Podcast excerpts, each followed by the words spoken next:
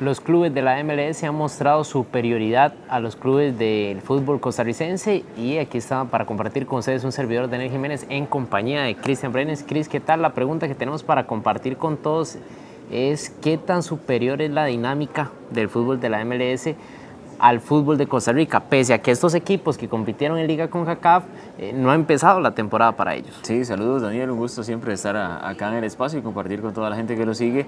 Eh, vamos a ver, eh, creo que, que, hay que sentar ciertos precedentes en este tema. uno, que la infraestructura del fútbol de la MLS es muy superior a la costarricense y no hay nada no hay nada que decir. Y también eh, hay otro tema, ¿verdad? Eh, económicamente es una liga que tiene eh, pues un capital muy superior también al del fútbol costarricense, donde se manejan salarios de millones y millones de dólares. hemos visto, por ejemplo, con el surgimiento de este nuevo equipo del Inter de, de Miami, donde se manejan sumas estratosféricas, donde se llevan jugadores, incluso el fútbol mexicano, donde ya se paga muy bien.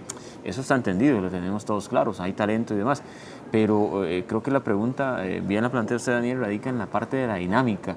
Eh, donde ahí sí hay una marcada también eh, diferencia y, no necesariamente por esto que hablamos de la parte de infraestructuras ni por la parte económica, porque eh, talento tiene Costa Rica, tiene jugadores de, de, mucha calidad, pero creo que la dinámica de la liga local es muy, muy, muy diferente a la que manejan torneos como la MLS, ni qué decir de Estados Unidos, y, radica mucho, Daniel, en esa velocidad mental que se necesita ahora en el fútbol, que es eh, una de las características principales de las que más se buscan en el fútbol eh, mundial y ahí nos sacan diferencia.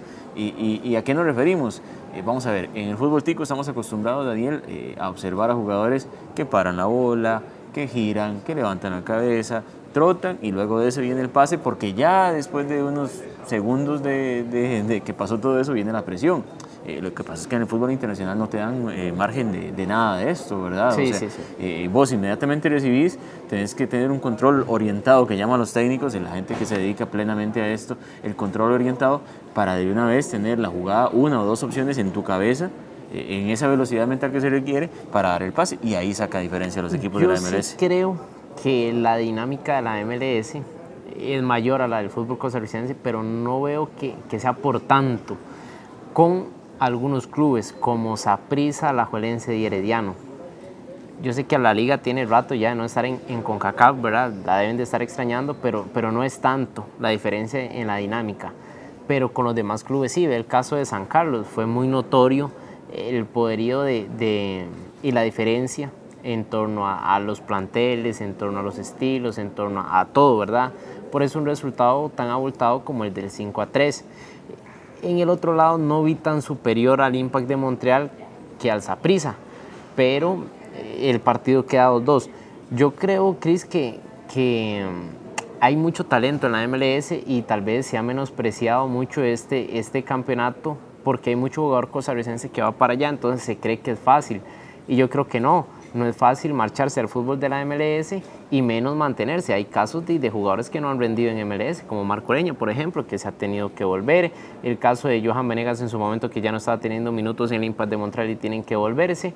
Entonces, y aquí han jugado bien, ¿verdad? ya, ya Ureña empezó a despertar. Venegas es uno de los mejores jugadores del Saprissa pero la dinámica sí es mayor, pero no veo que sea tanto. Yo, yo sí lo veo muy marcado, Daniel, y, por ejemplo, en el partido de Saprissa contra el Impact hay, una, hay un momento en el que Michael Barrantes viene a recibir al medio campo y, y, está acostumbrado en el fútbol tico, que, que pese que se sabe que tiene muy buen cambio de juego, que es un jugador que colabora en sus pies es muy importante, eh, eh, se le deja siempre recibir, eh, no está esa, esa capacidad de presionarlo tan rápido, y la presión me refiero a todo el equipo, no uno que salga nada más. Y Michael en el partido contra el Impact trata de recibir, de girarse, de observar opciones y, no hay tiempo. O sea, inmediatamente recibe, lo están presionando, le quitan la pelota, viene un contragolpe del Impact. Y, también lo veo mucho, Daniel, por ejemplo, en ese partido, no tanto en el primer gol de, eh, del error de David Guzmán, porque creo que no fue un error por la presión, sino un error eh, en el servicio de David Guzmán que se equivoca, pero yo lo veo mucho en el segundo, eh, donde viene en una jugada donde sale el Impact en dos, tres pases desde atrás, un, un servicio filtrado al espacio, y, y Aubrey David, que es el que viene marcando, le da muchísimo espacio, eh, eh, deja que el jugador piense y no lo, no, no lo perdona. En dos segundos recibe y corre y remata fuerte, ¿verdad? Eso lo vi ahí. Y también lo vi en, en uno de los goles, que le el primer gol que, que recibe San Carlos, donde Jordan Smith le da de, no sé, 10 metros o Jordan más. que no tuvo un buen partido. Pésimo el partido de Jordan Smith, pero le da como 5, 6, 7 metros a, a Ronald Matarrita, este centro rápido, definición y gol. O sea, es, es un fútbol eh, más eh, eh, simple, más vertical, más rápido.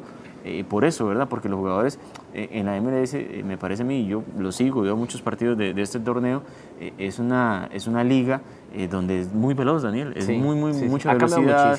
Tiene mucha potencia física los jugadores. Eh, trabaja mucho esa velocidad mental. Eh, conversaba con Johnny Chávez para una nota que ustedes pueden encontrar en nación.com, que él considera que ahí está la diferencia en la velocidad mental, en la parte de, la potencia física, donde ahí ellos sacan mucha diferencia, más allá del talento que lo tienen también, pero en Costa Rica también hay muy buen talento. Sí, también no todo fue negativo, ¿verdad? Hay jugadores en los que sí se le ve que tienen esa dinámica. Eh, por ejemplo, en San Carlos está este, el, jugador panameño, Brownie yo creo que uno se pregunta eso es por qué no fue titular, ¿verdad? Aguilera, también me gustó, jugador rápido. Son, extranjeros, pero bueno, son, son figuras de San Carlos y que lo hicieron bastante bien en estos compromisos. Daniel, y, este yo creo también, eh, hay que ser realistas, eh, vamos a ver, eh, los equipos de la MLS sí resienten, están en pretemporada. Sí, Ustedes los empiezan muy fuerte, con mucha velocidad, con mucha potencia, y a dónde perdieron un poco de fuelle, al cierre de los partidos. Zaprisa se lo termina empatando en, los últimos 12 minutos más o menos,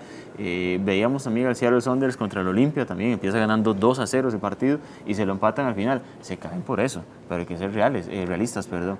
Eh, hay un nivel diferente, siento yo. lo decía el mismo Luis Marín, hay que trabajar en las bases porque ya con jugadores de 27, 28 años hay poco que hacer en la primera división, el margen de mejora es corto, pero yo creo que desde abajo tenemos que aprender a que el jugador tiene que jugar más rápido, tiene que tener el pase adelantado en su cabeza, tiene que tener esa capacidad porque si no, de lo contrario, nos van a seguir sacando ventaja, Daniel, y ya no vamos a competir ni con los de la MLS, ni qué decir con los mexicanos. Yo creo que ya no se compite con, con los de la MLS también por un tema de, de presupuesto en las planillas de los, de los equipos, ¿verdad? Porque es claro que Walter había pedido también un defensa más y pidió más jugadores, pero no se los trajeron. Y Luis Marín también. Yo igual creo que, que vamos a ver si son jugadores mucho más eh, caros en precio y demás, pero yo creo, Daniel, que en este momento de la, de la temporada de la MLS y del fútbol tico, tanto San Carlos como Saprissa eh, podían competir y, podían hacerlo eh, de tú a tú hasta ser superior. Saprissa fue superior en el segundo tiempo, todo el segundo tiempo fue regaló, superior, como se dice primero. San Carlos sí, y yo lo vi a, un escalón totalmente eh, diferente, al menos Saprissa sí lo vi compitiendo. Sí, sí, sí, Cris, coincidimos en esa visión y la serie del Saprissa abierta y yo creo que ya la de la de New York City ya lo veo como más en cuartos de final. Sí, así es, Daniel. Y bueno, eh, este y más temas, usted también eh, nos puede dejar sus comentarios, su apreciación de lo que, de lo que opina de esto. Recuerde eh, darle suscribirse al canal y también nos deja sus comentarios y ahí podemos seguir interactuando. Y por supuesto, nación.com, mucho más información.